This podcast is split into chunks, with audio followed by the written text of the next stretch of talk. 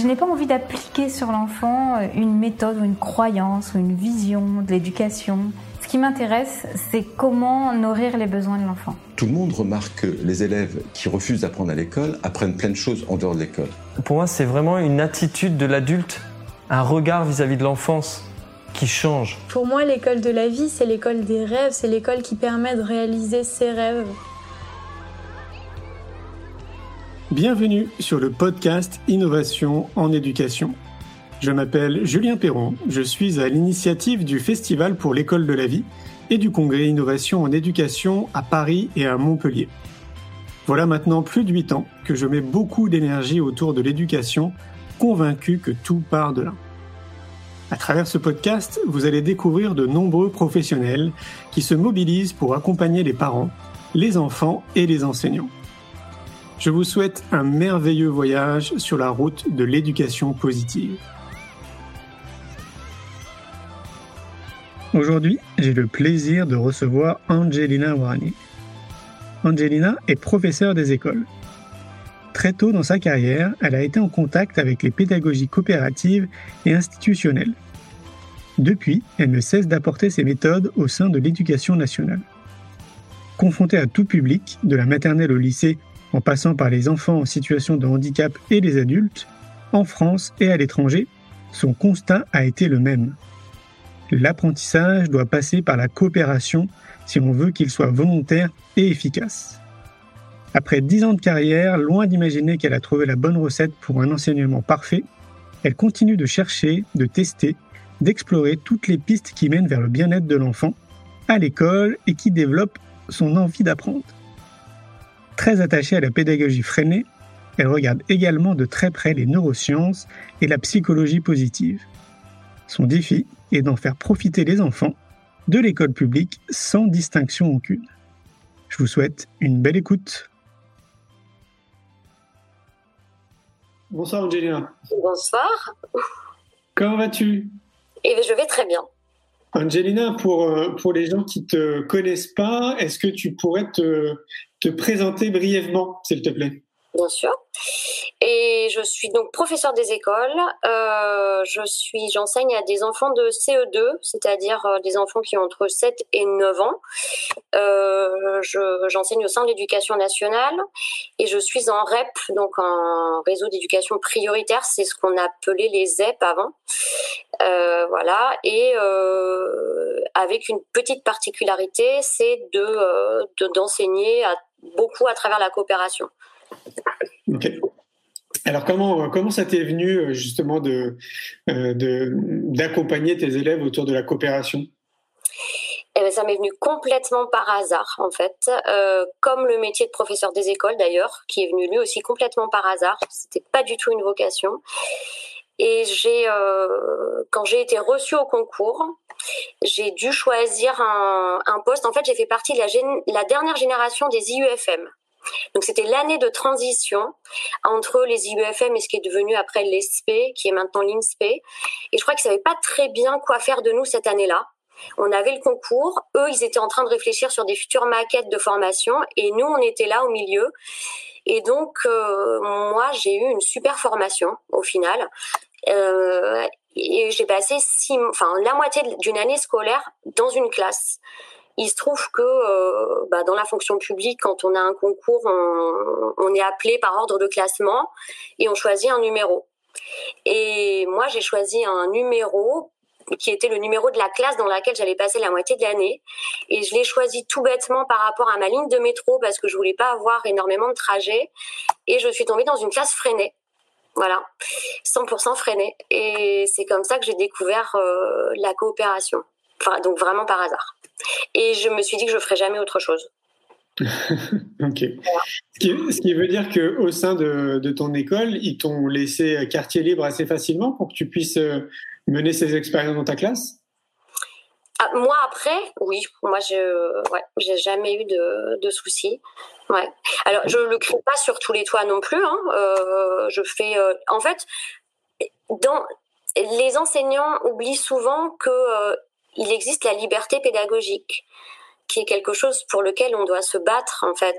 Il faut, il faut garder cette liberté pédagogique absolument. Donc ce qui nous est imposé à nous, ce sont les programmes. Euh, notre façon de les enseigner nous, euh, appartient complètement. Donc, euh, donc normalement, je dis bien normalement parce que je pense que tout le monde n'a pas eu des expériences comme les miennes, hein, mais normalement, il n'y a pas de problème à utiliser tel ou tel courant pédagogique. Euh, encore faut-il pouvoir le justifier devant la hiérarchie, mais mais moi on m'a jamais rien dit, jamais. Que ce soit les collègues, les parents, la hiérarchie, l'inspection. J'ai eu une seule fois, ça fait dix ans que je fais ce métier, j'ai eu une seule fois un retour négatif, voilà, de quelqu'un qui n'a absolument pas compris ce qui se passait dans cette classe. Est-ce que tu penses que tu es bien tombé? Alors, je pense déjà que euh, oui, en début de carrière, puisque euh, moi, comme je te dis, j'ai été formée dans une classe Freinet. Cette classe-là, elle était au sein de l'éducation nationale, donc c'était connu. Euh, à côté de cette école-là, il y avait une école 100% de Crowley. Donc, il y avait déjà quelque chose de très ouvert dans cette circonscription. Donc, j'étais en région parisienne à ce moment-là. Euh, donc, là forcément on pouvait difficilement me mettre des bâtons dans les roues puisque de toute façon on avait des animations pédagogiques freinées c'était connu après, j'ai, euh, je suis allée ailleurs. Là, maintenant, je suis en Lot-et-Garonne où c'est moins connu quand même. Et, euh, et, pourtant, euh, euh, ben, c'est pas très très compliqué. C'est un peu euh, inattendu pour certains, mais c'est pas très compliqué. Euh, donc, je pense que j'ai de la chance par rapport aux gens que je rencontre. Je pense aussi que comme je viens avec beaucoup de modestie et que je ne, je ne prétends pas euh, répandre la bonne parole, euh, je pense que ça passe aussi bien. C'est-à-dire que je, je, suis pleine de doutes quand même dans ce que je fais. Je, je pense que je suis sur la bonne voie, mais jamais je vais prétendre que c'est la meilleure. Et, et, je pense que quand des gens viennent un petit peu toquer à ma porte pour voir ce qui s'y passe, ben la communication en fait se, fait se fait mieux que si euh, j'étais euh, tu vois en train de défendre quelque chose euh, et en disant ben, ce qui se fait ailleurs c'est nul. Donc il y a un peu des deux. Je pense qu'il y a le hasard des rencontres et il y a la façon aussi dont on amène les choses. Moi je le fais très doucement. Oui, c'est clair. Est-ce que est-ce que tu as justement un moyen de comparaison peut-être avec d'autres collègues qui seraient dans d'autres structures? Avec lesquels bah, ils aimeraient peut-être justement mettre en place ou tester des choses dans leur classe, mais bah, on leur refuse ou euh, il y a des soucis avec euh, les collègues parce que, euh, je sais pas, ils sont jugés, tu vois, assez rapidement. Est-ce que tu as dans ton entourage proche, ça, arrive assez souvent ce genre de choses ou pas? Alors le refus, non, le refus non parce que alors moi je fais partie du coup d'un ce qu'on appeler un collectif, un groupe de si tu veux d'enseignants freinés dans mon département. Donc on se réunit euh, régulièrement pour échanger, pour continuer à se former et on parle de ça. Alors des refus, je peux non, j'ai jamais entendu parler de refus. En revanche, euh, euh, parfois ça se passe pas très bien.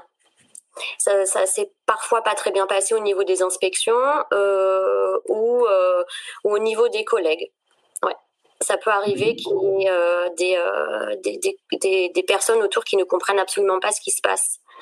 Mmh, d'accord. Alors du coup, je pense justement à ces enseignants parce que ça, moi, je l'entends souvent. J'entends souvent euh, des enseignants qui ont, bah, qui ont envie, tu vois, qui ont envie de tester les choses et qui, qui peuvent être bah, soit pointés du doigt par leurs collègues parce que eux, ils comprennent pas ce qu'ils font et il faut pas leur en vouloir. Je pense qu'il y a des questions d'éducation et, de conditionnement. Hein. Et ou, un supérieur hiérarchique qui est pas fan de l'idée et qui euh, bah, dès, le départ lui dit bah non, ce sera pas possible.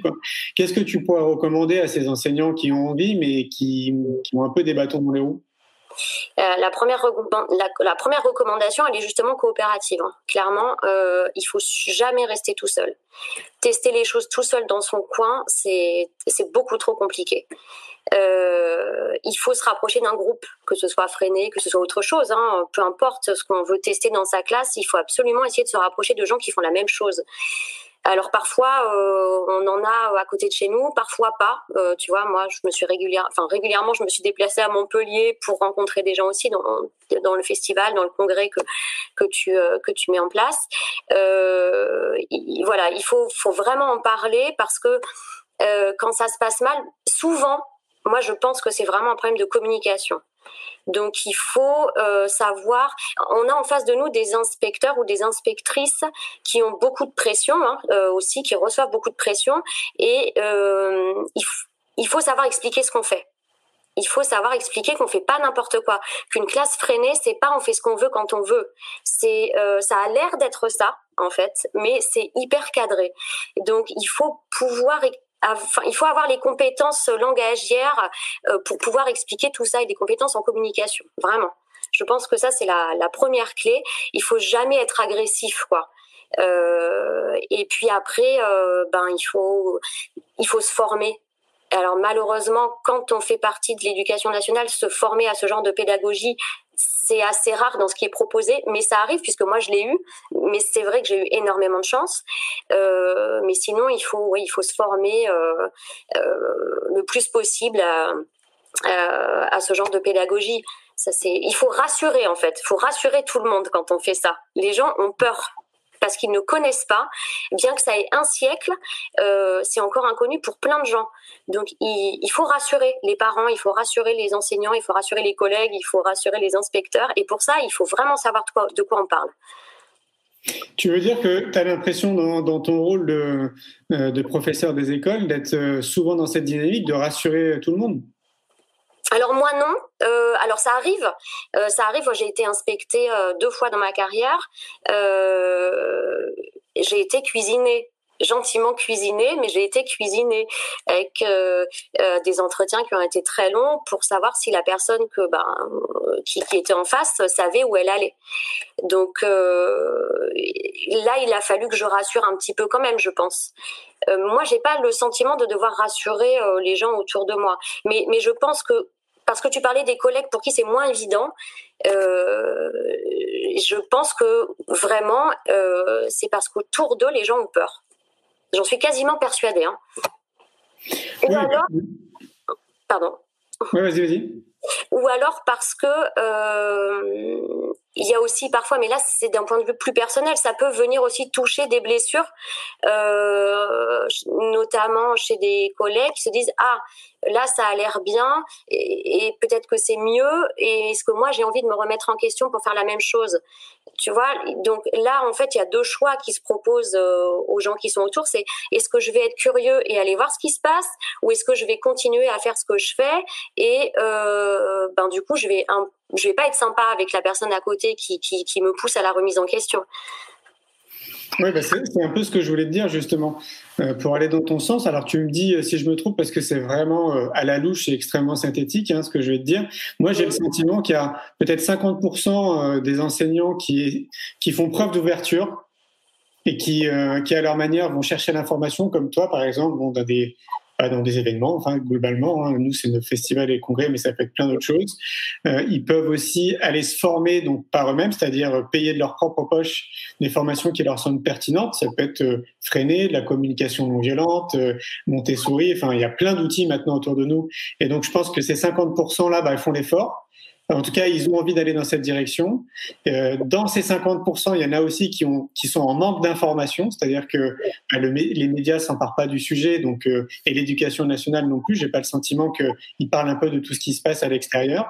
Et après, il y a les 50% qui, eux, de par leur éducation, de par leur conditionnement, euh, sont pas encore peut-être prêts à euh, accueillir ce type de j'allais dire de nouveauté, alors que c'est même plus de la nouveauté. Quoi. Tu, parles de freiner, euh, freiner comme tu disais, ça fait un siècle, Montessori, ça fait plus d'un siècle, mais qui sont pas encore euh, euh, prêts à se déconditionner, quoi, on va dire. Tu es d'accord avec ça?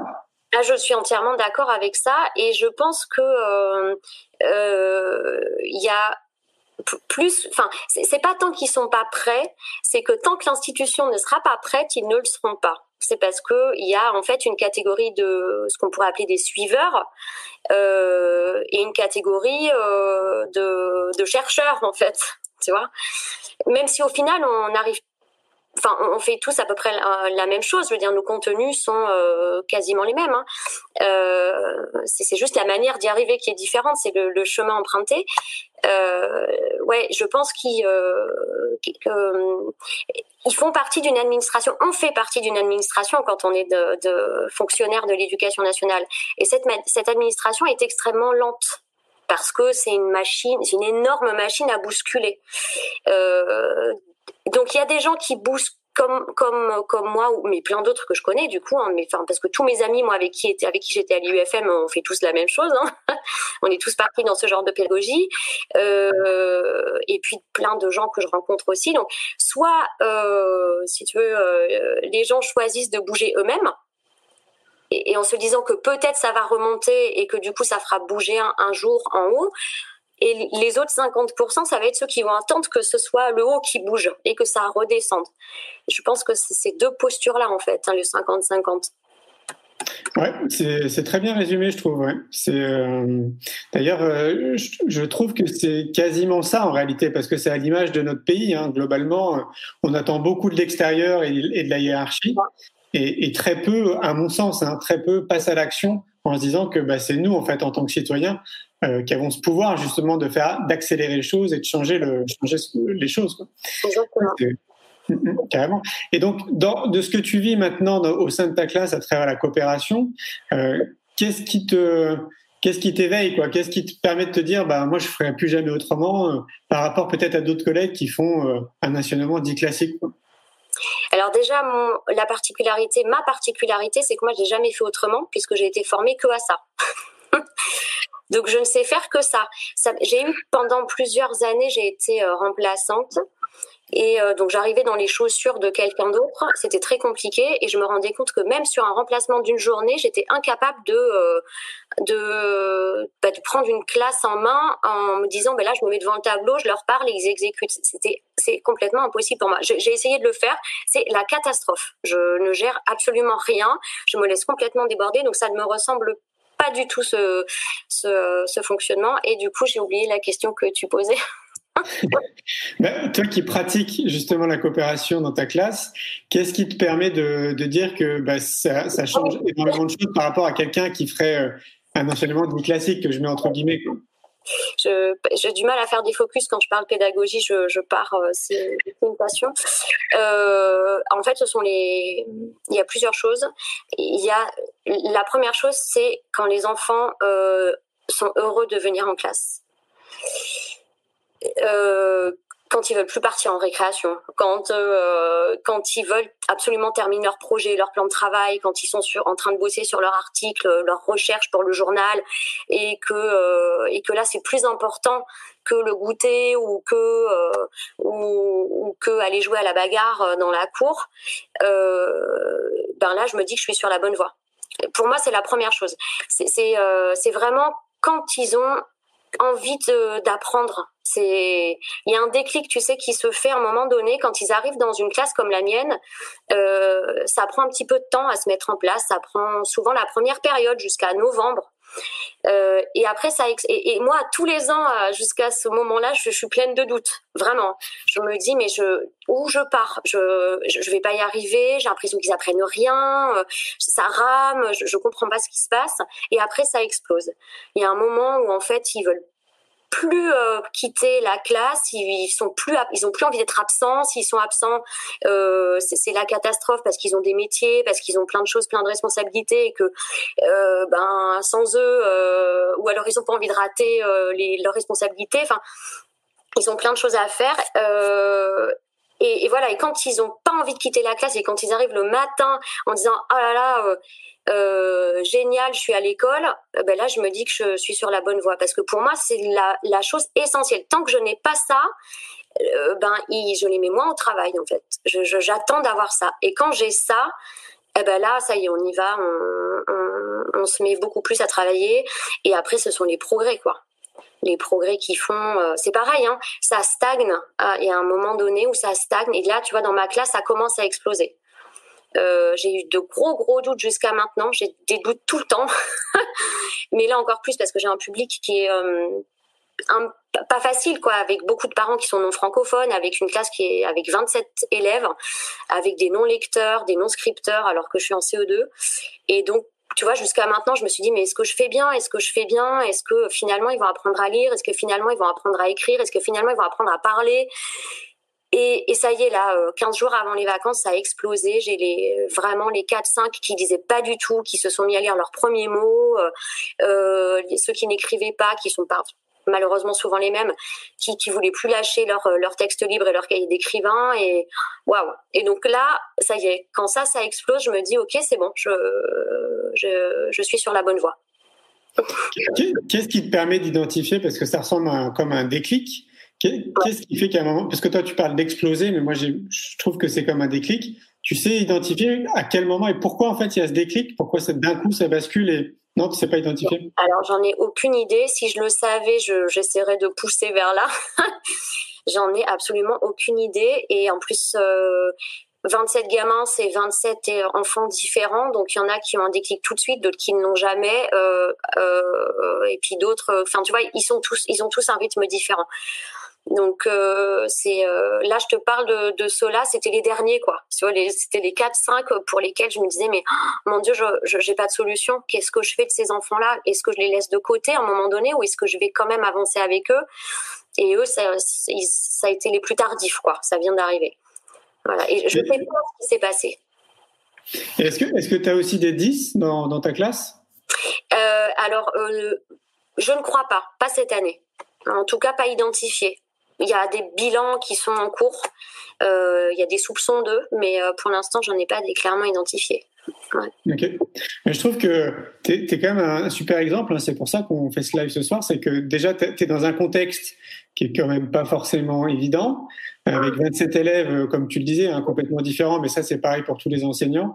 Mais je trouve que le contexte dans lequel tu te trouves est quand même euh, assez particulier. Et tu prouves quand même qu'avec cet, euh, cet outil, eh ben, ça fonctionne. Et moi, c'est ce que je trouve magique, c'est ce que je disais avant, c'est que toi, tu utilises Freinet, mais il y a des milliers d'outils en fait que les ah autres pourraient utiliser. Quoi. Et, et c'est ça qui est chouette. Est-ce que tu peux rentrer peut-être un peu plus dans les détails de ce que tu fais? Genre une journée type, tu vois, qu'on comprenne.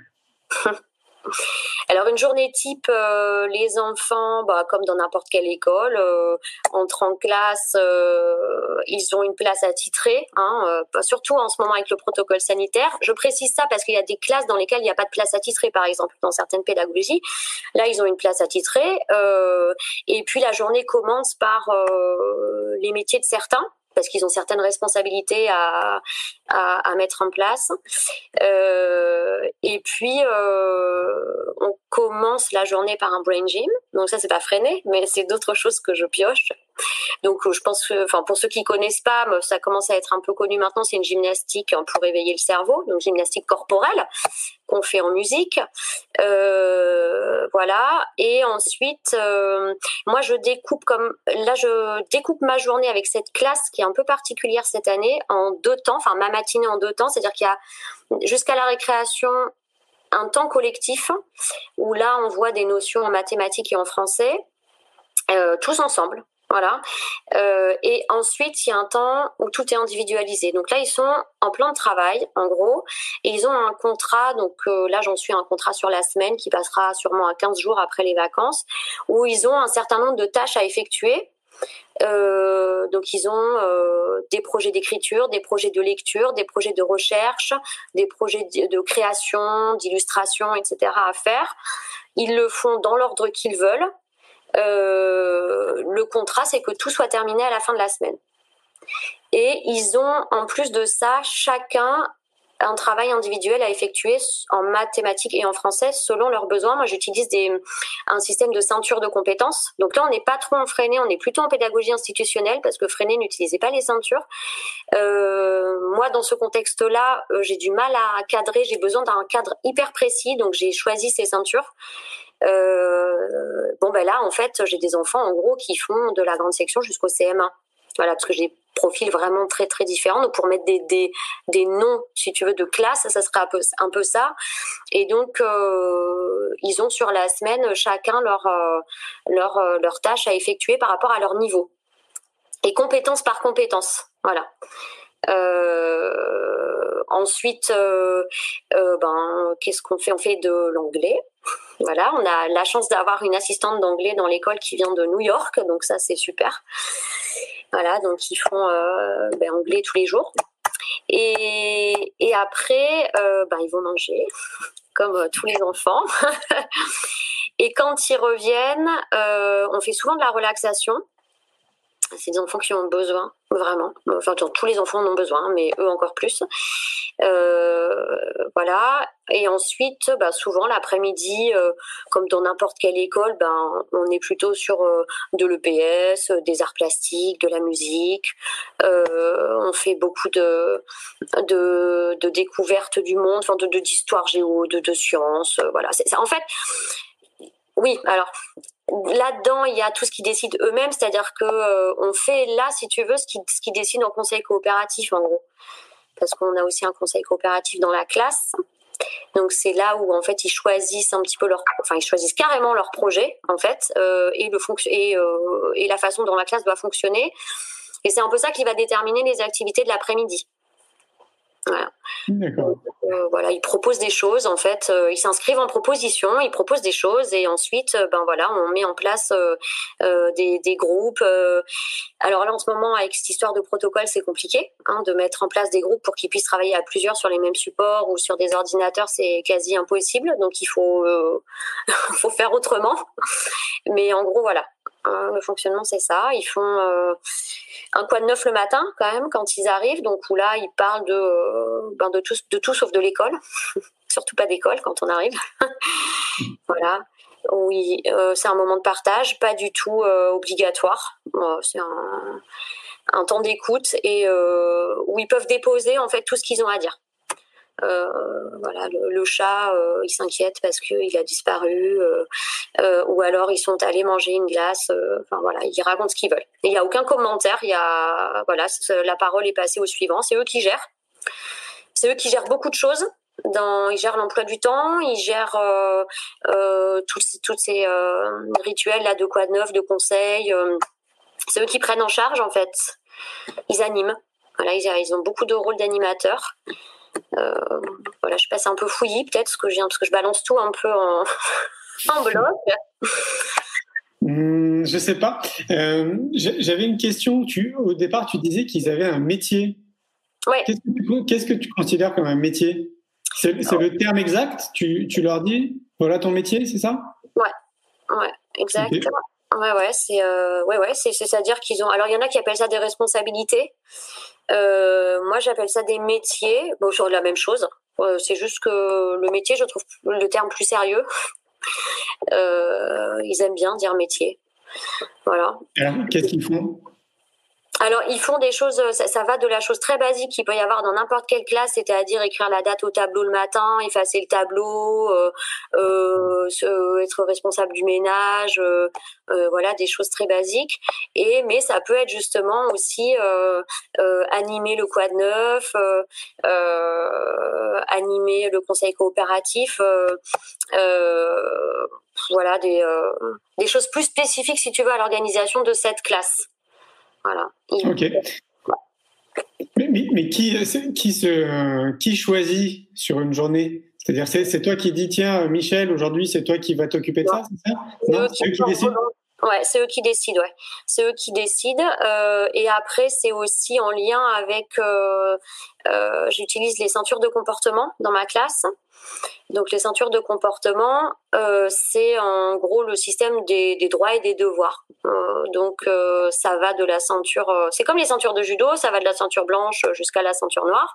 Et donc, ils passent il part de la blanche, puis il passe la jaune, puis la orange, etc. Donc c'est, euh, tu dois respecter euh, certains euh, certains devoirs dans la classe, et si tu arrives à respecter ces devoirs-là, tu as certains droits. Et donc il y a des responsabilités qui sont en lien en fait avec ces droits-là.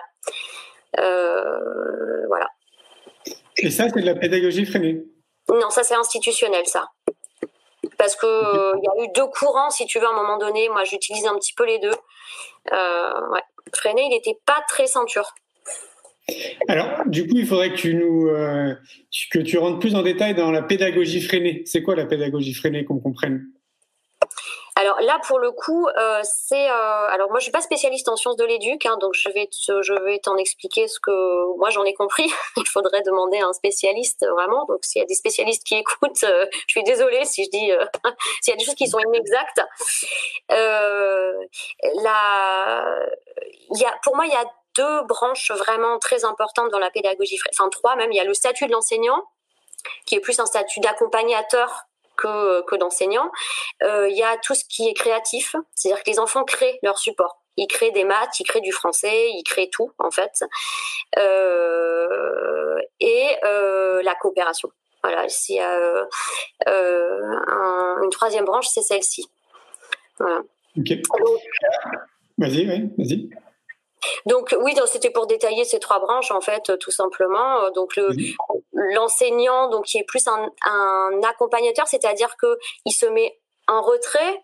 L'enseignant freiné est un enseignant qui parle beaucoup moins qu'un enseignant ordinaire euh, et qui laisse la place aux, aux, enfants, si tu veux, pour euh, euh pour expliquer les choses. Euh, D'ailleurs, ils comprennent, c'est fou parce que ils, ils, comprennent parfois beaucoup mieux d'enfant à enfant que d'adulte à enfant. Euh, quand on écoute en tant qu'adulte, on se dit mais ce que là il vient de dire, moi j'ai rien compris. Et en fait, la classe a compris. Donc euh, c'est bien de se mettre en retrait et de les laisser parler. Donc il y a, euh, une grande place qui est laissée à la parole. Euh, ensuite, euh, l'aspect créatif. Alors, créer des maths, créer du français, comme ça, ça paraît flou, mais euh, mais en fait, c'est ça qui se passe. C'est-à-dire que c'est c'est des classes dans lesquelles il n'y a pas de manuel scolaire. Euh, mais ce sont les enfants qui font des créations mathématiques pour les mathématiques. Donc, ils ont une feuille blanche, ils créent des maths. On leur dit, bah voilà, euh, maintenant tu crées quelque chose de mathématique pour tes camarades. Donc ça doit leur poser un problème euh, qu'ils vont résoudre. Et pour ça, il faudra utiliser que des maths. Donc on réfléchit beaucoup à ce que c'est, enfin ce que sont les mathématiques déjà. Euh, et puis ensuite, ce sont eux qui créent tous ces exercices-là qu'on appelle des recherches mathématiques ou des créations mathématiques. Ça, ça dépend des gens. Et c'est ce qui sera ensuite support aux exercices de la classe ce qui arrive, ce qui se mettra dans leur plan de travail, et puis support aussi aux leçons qui vont en découler. Et en français, euh, ben ce sont les euh, la grande base, si tu veux, c'est le texte libre. C'est-à-dire qu'ils ont un cahier d'écrivain et tous les jours ils écrivent dedans. Ils inventent des histoires, ce qu'ils veulent, absolument ce qu'ils veulent. Il n'y a aucune restriction.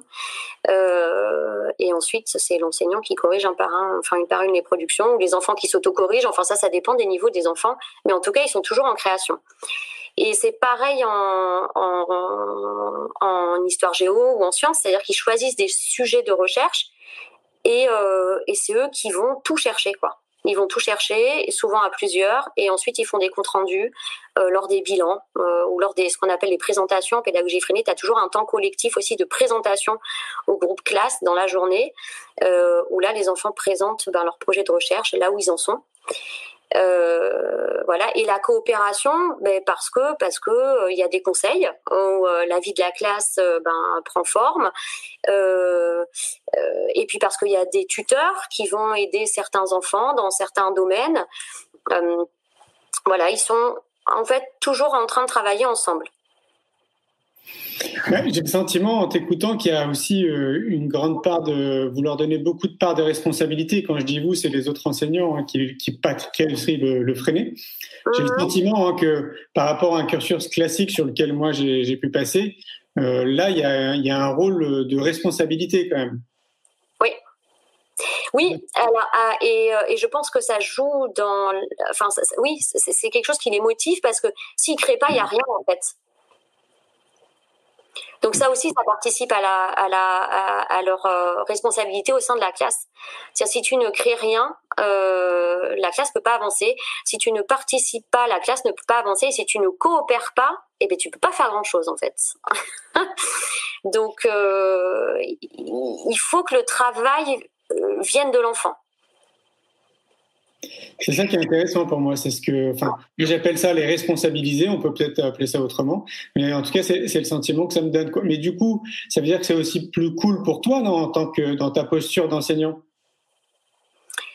Alors moi je trouve ouais, je trouve que c'est euh, alors au niveau préparation ça me demande aux corrections même parce que les corrections du coup sont énormes. Je pense que c'est plus de corrections que euh, qu'un enseignement ordinaire parce que toutes les corrections sont individualisées puisque chacun fait euh, ce, enfin ce dont il a besoin, tu vois.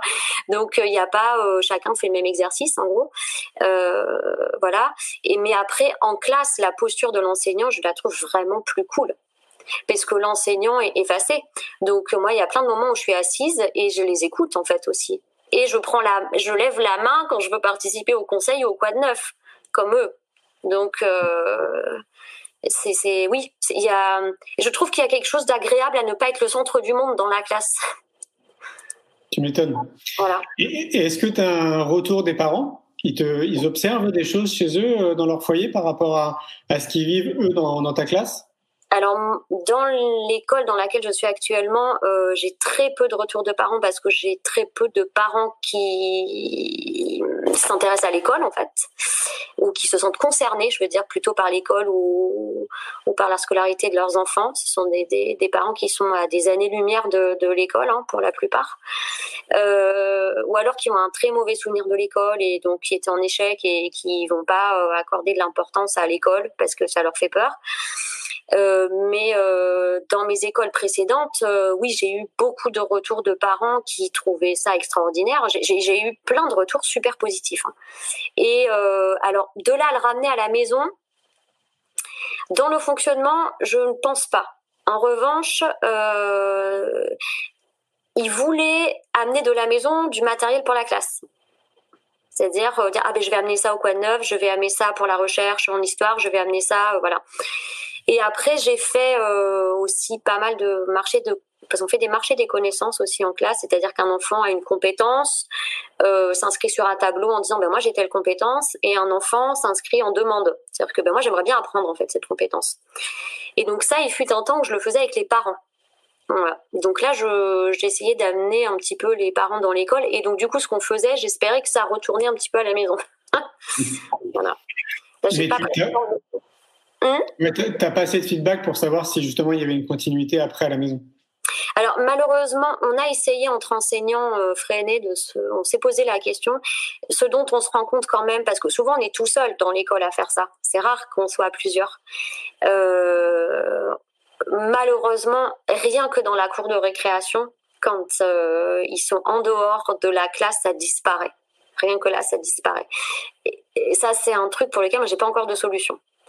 Par exemple, en classe, alors ils se font des messages clairs, ils sont, euh, ils sont capables de bien se parler, tout se passe bien, ils sont autonomes, ils se respectent à peu près. Hein, c'est pas parfait, hein, mais c'est quand même pas mal. Et puis on arrive en cours de récréation et c'est fini. Et, ouais. et ça, je que c'est parce que souvent on est tout seul. C'est, si toute l'école fonctionnait comme ça, je pense que déjà ça serait différent.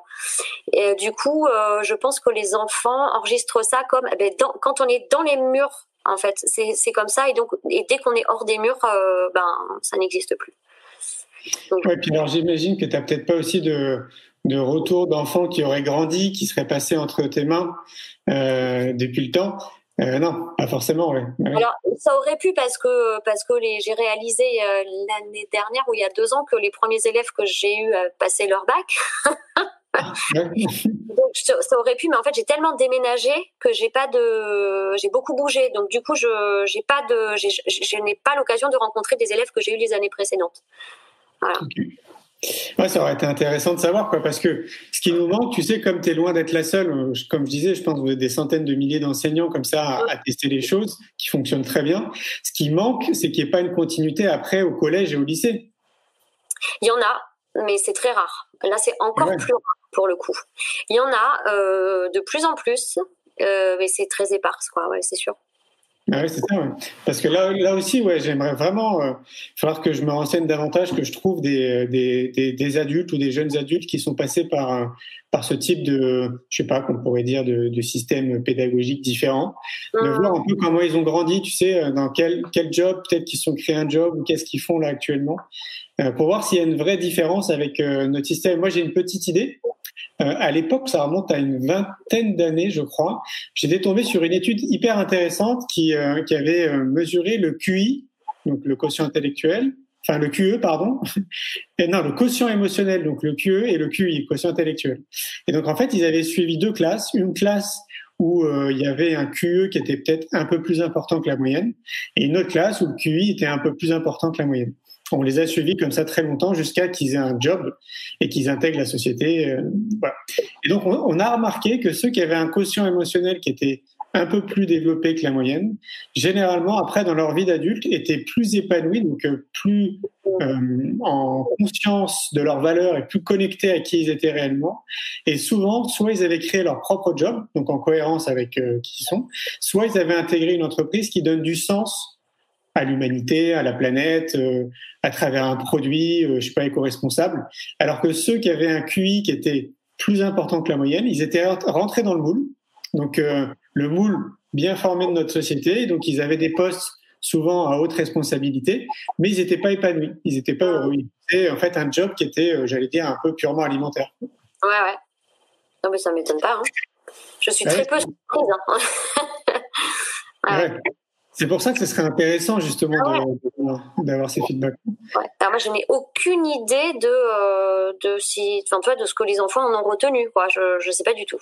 J'ai. Euh, par contre, peut-être peut-être que tu as un point de comparaison avec tes collègues. Comment ça se passe eux dans leur classe? Ben, alors le truc. Ben,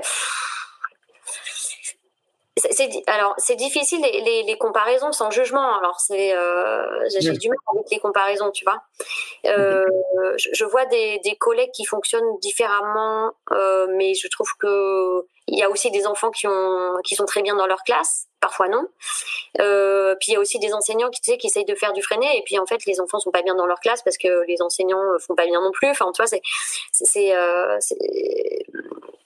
c'est compliqué de, de, de, savoir comment ça se passe, enfin d'émettre une comparaison. Euh, et surtout, euh, ben moi, j'ai pas l'occasion de voir ce qui se passe euh, dans les classes à côté puisque je suis en classe. oui, c'est clair. J'imagine que vous discutez entre vous quand même, entre enseignants. Ouais. Oui, ben bien sûr. Ouais, ouais. Et eh ben, en fait, on, a, on est confronté aux mêmes difficultés. Hein. tu vois, je Je, je, enfin, on n'a pas les mêmes méthodes, mais, mais on a les. J'ai le sentiment qu'on a les mêmes interrogations et les mêmes intérêts quand même. Ah oui, ça, ça m'étonne pas. Ça m'étonne pas. Mais tu vois, toi, tu disais justement que tu avais le sentiment que de ta posture et de ce que tu faisais avec René, c'était peut-être un peu plus cool pour toi parce que tu étais plus en observation. Bah, euh, moi, spontanément, rien que ça, j'ai envie de le recommander à tout le monde. Je pense que c'est de l'or, tu vois, pour les enseignants de se dire euh, bah, que c'est plus détente, que c'est plus cool. Enfin, tu vois ce que je veux dire? Ah, De toute façon, tous les enseignants que je connais qui ont ne serait-ce que essayé, euh, ont quasiment adopté, ne serait-ce que sur des toutes petites choses sur ces temps-là, un peu, tu vois, de, conseils, de quoi de neuf, en des, des temps où, en fait on libère la parole, où on laisse la place à l'enfant. Là, on n'est pas sur des contenus pédagogiques, hein, tu vois, sur ces moments-là. On est euh, que sur du vivre ensemble, on est que sur de l'échange, sur de l'organisation. Euh, et parfois, ça peut suffire, hein, juste pour mettre le pied à l'étrier, pour, pour justement se dire, ah ben là, je lâche, il y a un temps de parole, on est tous ensemble, je vais les écouter, euh, je vais les laisser gérer. Alors l'enseignant est toujours là pour recadrer, évidemment, hein, parce que sinon il pourrait partir euh, euh, sur n'importe quel sujet. Enfin voilà, mais ben, tous les enseignants qui ont testé ça, ils ont tous adoré parce qu'ils se sont sentis bien. Tu vois, c'est mmh. c'est évident. Hein.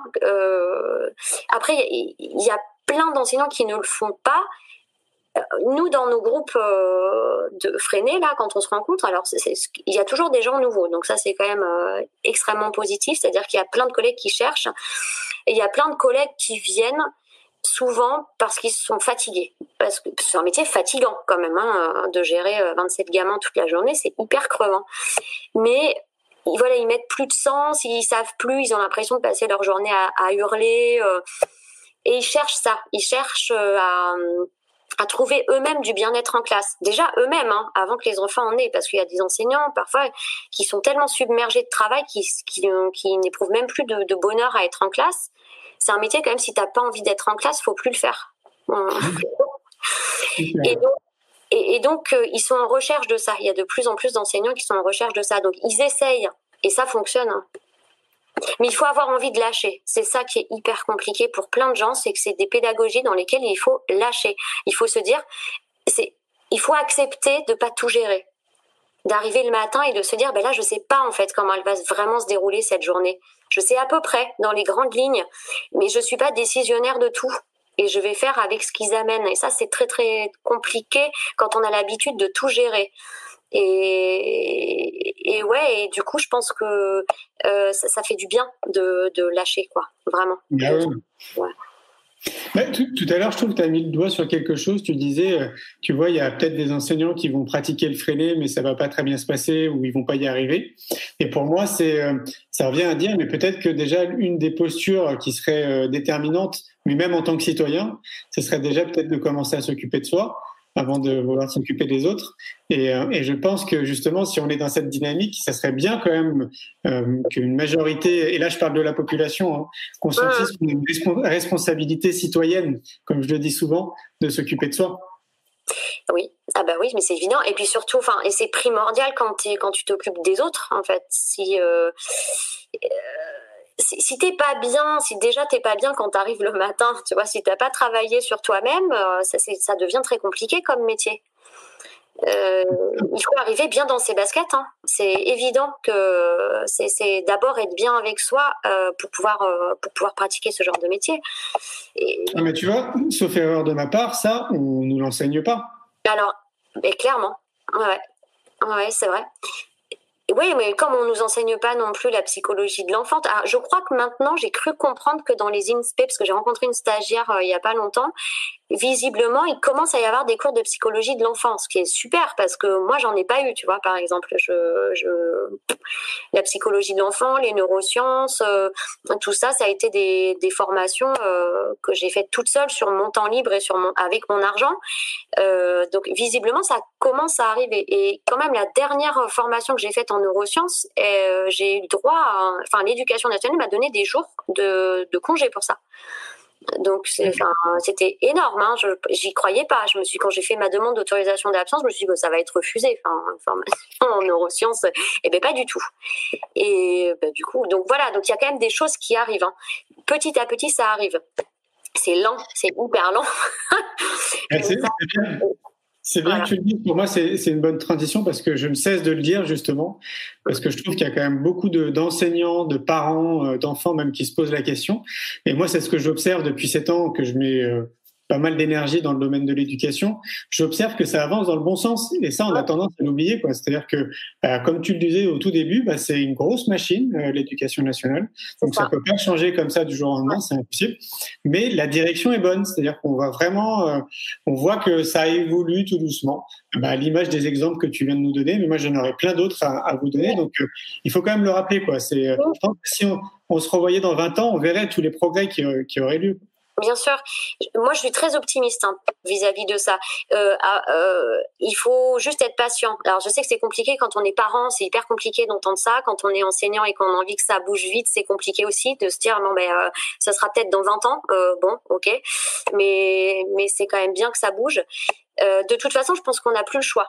Euh, dans l'état actuel de nos connaissances et notamment avec l'apport des neurosciences, on n'a plus le choix, on peut plus reculer. On est obligé d'aller de, de tendre vers ça puisqu'on connaît maintenant les effets de euh, la motivation sur l'apprentissage, on connaît euh, les effets de la psychologie positive, tout ça on le sait, ça a été prouvé scientifiquement. Ce que disait Freinet, ce que disait Montessori il y a 100 ans, aujourd'hui c'est prouvé par les neurosciences. C'est-à-dire ces gens-là, ils, travaillaient à l'instinct, ils disaient bah nous on pense que voilà, là aujourd'hui la science dit ben nous on sait que donc euh, donc on, on peut pas on peut pas aller contre c'est impossible. Et donc, c'est vrai qu'au lieu d'attendre que tout soit bousculé d'en haut, euh, je pense que si on est nombreux à le faire petit à petit d'en bas, ça, peut aussi aller plus vite, quoi. Et, donc on, moi je rencontre souvent, puis mais d'autres, hein, avec, parce que je suis pas toute seule euh, dans ce cas-là, mais on rencontre souvent des enseignants qui, qui ont peur de se lancer, qui ont envie mais qui ont peur, il faut, le faire en fait. faut, faut, vraiment le faire parce parce que c'est de mieux en mieux accepté à tous les niveaux. Euh, c'est de plus en plus facile de trouver des formations parce qu'aujourd'hui, de toute façon, si l'éducation nationale, si l'école de la République ne veut pas disparaître, il faut s'y mettre. Voilà, parce qu'il y a une demande énorme de la part des parents aujourd'hui sur ce genre de choses. Rien que ça, euh, il faut l'écouter, il faut, faut l'entendre, quoi. Donc on, on, est, je pense qu'on peut pas, euh, on peut plus du tout passer à côté, voilà. Mais, mais reste le problème de la grosse machine à, à déplacer, quoi. Je suis d'accord avec toi. Euh, c'était, ben c'était quand? C'était, laisse-moi réfléchir. C'était samedi, je crois, ou lundi. J'ai interviewé Catherine Guéguin. Ouais. Et tu, tu as regardé le live? Non, mais euh, je, non, non, je souris parce que je l'ai rencontrée au dernier congrès chez toi à Montpellier et j'ai discuté avec elle justement, euh, voilà. Ok. Et eh ben Catherine nous a appris un peu un scoop. Euh, une semaine avant l'interview, elle était en connexion avec quelqu'un du ministère de l'Éducation nationale qui l'avait appelé et pour lui poser différentes questions et qui lui disait "Écoutez, on ne comprend pas." on n'arrête pas tous les jours de recevoir des centaines d'appels d'enseignants qui veulent se former à la communication non violente. Et, euh, et, pour moi, ça a été une nouvelle euh, importante. Je t'explique pourquoi. Parce qu'il n'y a pas plus tard qu'il y a un an, euh, un an, un an et demi, il y avait encore des courriers qui circulaient qui disaient que la communication non violente était assimilée à une secte. Mais des courriers de, de, de quoi? Bah, des courriers euh, de, qui sont euh, bah, qui, qui, euh, qui, sont plutôt rattachés. Euh, je crois. Alors, il me semble que c'est l'éducation nationale ou c'était des académies en fait, une, des ah académies, ouais, ouais, ouais, qui considéraient de leur point de vue que c'était assimilé à un mouvement sectaire. Et donc le fait que le ministère passe un coup de fil à Catherine pour essayer de comprendre bah, le pourquoi du comment et d'essayer d'aller dans ce sens-là, bah, je trouve que ça fait encore partie des avancées, tu vois. Ouais, et alors moi il y a eu un déclic. Enfin là où je me suis dit aussi que c'était, enfin on avançait, c'est que euh, sont apparus, euh, enfin est apparu dans les derniers programmes. Alors je sais plus de quand ils datent les derniers programmes, euh, il n'y a pas si longtemps que ça. Le, le, message clair. C'est quoi? Le message clair, c'est c'est une façon d'exprimer son ressenti. Donc en gros c'est ben, quand tu fais ça ou quand tu dis ça, moi je ressens ça voilà. Euh, est-ce que tu as compris euh, ce que je viens de te dire? Et est-ce que en gros tu vas le prendre en compte euh, pour l'avenir? Voilà, je te remercie de m'avoir écouté. Voilà. chose que, enfin nous enseignants freignants, on mettait ça en place dans nos classes depuis très longtemps. Et c'est une base, par exemple, on peut pas s'inscrire en conseil, dans les conseils coopératifs, on ne fait pas que régler des, pas que parler des projets, on règle aussi des histoires de la classe et notamment les enfants s'inscrivent en félicitations ou en critique. Et des critiques, souvent, c'est pour régler des problèmes entre eux ou euh, des problèmes d'organisation, mais ça peut arriver que ce soit des problèmes entre eux qui n'ont pas réussi à régler euh, par un message clair ou un médiateur. Et en fait, tu es obligé d'avoir fait un message clair, c'est-à-dire d'avoir parlé à la personne concernée avant de t'inscrire, sinon ce n'est pas entendable. Et, et ça, c'est arrivé dans les derniers programmes. Et alors, j'ai, je me suis dit, mais oui, enfin, vraiment, là, on, on avance, quoi, c'est super. C'est clair, c'est clair. Et ça, hein c'est clairement c'est vraiment la base de la communication non violente. C'est-à-dire, je ressens ça quand tu dis ça. C'est super. C'est vraiment pour moi, ça, devrait faire partie des bases. Après, on m'a on m'a laissé aussi sous-entendre, mais c'est peut-être euh, il faudrait peut-être confirmer que justement dans la formation des enseignants, euh, visiblement, ça a l'air aussi d'aller plutôt dans ce sens-là. C'est-à-dire qu'on accorderait davantage justement de euh, d'espace euh, pour mettre une étiquette au développement personnel et de l'enseignant et pour mieux accompagner les enfants. Donc, euh, tu, tu, confirmes aussi à ce niveau-là? Alors moi j'ai très peu de renseignements sur la formation actuelle des enseignants parce que ça fait longtemps que j'ai pas mis les pieds dans un centre, enfin dans, enfin d'ailleurs j'ai jamais mis les pieds à l'INSPE parce que ça n'existait même pas de mon temps.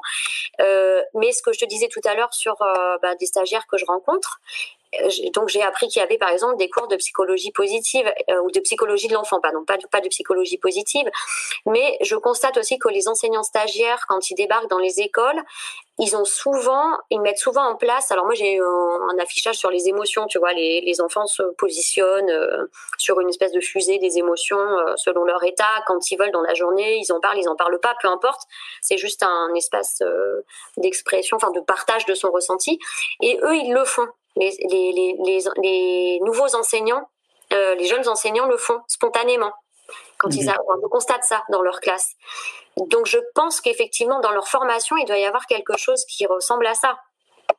Mais j'ai pas d'infos. Ah pour, moi, il y a de fortes chances. Je te dis, c'est vraiment euh, de, de, mon observation, plus les, plus les jours passent, j'ai envie de dire, et plus ça va dans, dans ce sens-là.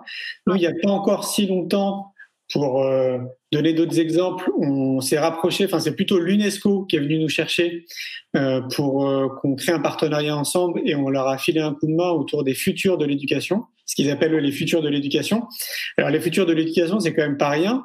C'est un rapport mondial qui est, qui est fait pendant deux ans, donc ce sera remis maintenant en 2022 à 394 pays. Ils sont en train de mener une étude et de sonder ben, un peu tous les acteurs qui se mobilisent autour de l'éducation peu importe leur fonction. Donc nous, on en faisait partie, mais ça peut être aussi toi en tant qu'enseignant, ça peut être des chercheurs, des scientifiques, euh, tous ceux, en fait, tous les citoyens quelque part et professionnels qui sont dans ce domaine. Et, euh, et c'est, une grande étude qui n'était jamais faite jusqu'à présent, puisque jusqu'à présent, il se rapprochait uniquement de personnes qui sont tout le temps à peu près dans la même sphère, donc euh, dans la sphère, euh, euh, on va dire institutionnelle. Donc ils n'ont jamais été voir en dehors de cette sphère. Donc le fait qu'ils se rapprochent plus de citoyens entre guillemets, ça va rendre à mon avis un peu plus de poids à cette étude. Et donc du coup l'idée, c'est de faire force de proposition après dans chaque pays. Donc euh, notre président du moment aura un dossier entre les mains de l'UNESCO avec des préconisations, tout ce qui euh, tout ce qui préconise de mieux de ce qu'on devrait faire dans, chaque pays. Et donc euh, voilà un bon exemple aussi pour montrer que à travers des institutions qui sont quand même importantes, quoi, l'UNESCO, on va aussi dans cette direction. Oui, oui, oui, oui. Bah, super, excellente nouvelle. oui, très clairement. Euh, je vois que ça filoche, là, on est bientôt à une heure. Euh, alors, Angelina, j'ai une question qui me met à l'esprit pour terminer. Euh, pour, alors, pour les parents qui nous écoutent, mais aussi pour, pour les enseignants, est-ce que tu aurais justement une petite note positive pour terminer ce, ce live? À leur dire Parce que moi, je trouve qu'une fois de plus, on n'est pas assez informé de ce qui se passe euh, même en tant que parent, parfois au sein de la classe de son propre enfant. Euh, globalement, euh, l'éducation nationale et plus largement dans le domaine de l'éducation. toi, tu fais partie de ces acteurs qui se bougent.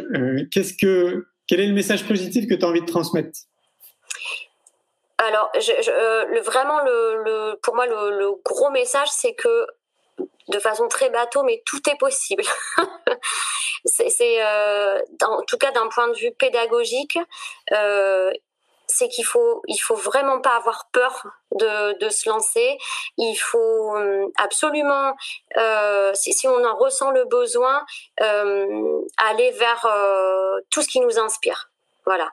moi, je sais freiner. Il y en a d'autres, c'est Montessori. Il y en a d'autres, c'est autre chose. Il y a, moi, je juge absolument aucun courant euh, pédagogique. Euh, mais il faut oser et il faut oser écouter ce qui nous anime à l'intérieur en tant qu'enseignant. Qu'est-ce qui fait qu'on a choisi ce métier? Euh, Il faut aller le chercher. Et quand, quand on l'a trouvé, eh ben, il faut absolument faire ça dans sa classe. Voilà, et, et que c'est possible, parce que je suis persuadée que si moi j'ai rencontré très peu de réticences, euh, une seule en dix ans, c'est aussi parce que ce que je fais, ça me correspond, parce que je, je sais l'expliquer, parce que parce qu'à l'intérieur je suis comme ça. Et le message, c'est vraiment ça, c'est de chercher qui on est à l'intérieur. Alors en tant qu'être humain, oui, en tant qu'enseignant, aussi et l'amener dans sa classe. Je pense pas qu'il y ait de bonnes recettes. Euh, c'est pas parce que je fais freiner que je vais enfin freiner ou autre en pédagogie institutionnelle que je vais le conseiller à tout le monde. Hein. Euh, voilà, c'est euh, aller chercher à l'intérieur et, et, trouver le, le, courant pédagogique vraiment qui, euh, qui nous anime.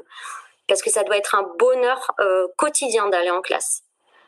Merci pour tout ça. Merci de terminer sur cette note positive. Et je te rejoins effectivement. Il faut euh, bah, tout part de nous. Hein. Gandhi le disait très bien. Soyez le changement que vous voulez voir dans le monde. Je pense que, que ça résume tout. C'est ça. Et puis bah, je te dis à très bientôt. Ça marche. Bye bye. Au revoir. Un grand merci pour votre écoute. J'espère que vous avez passé un bon moment avec nous. Pour aller plus loin dans votre recherche, nous avons créé un magazine papier le magazine Innovation en éducation. Un magazine que vous retrouverez uniquement sur abonnement, livré tous les deux mois partout dans le monde. Un magazine 100% éco-responsable, 80 pages en moyenne, sans publicité.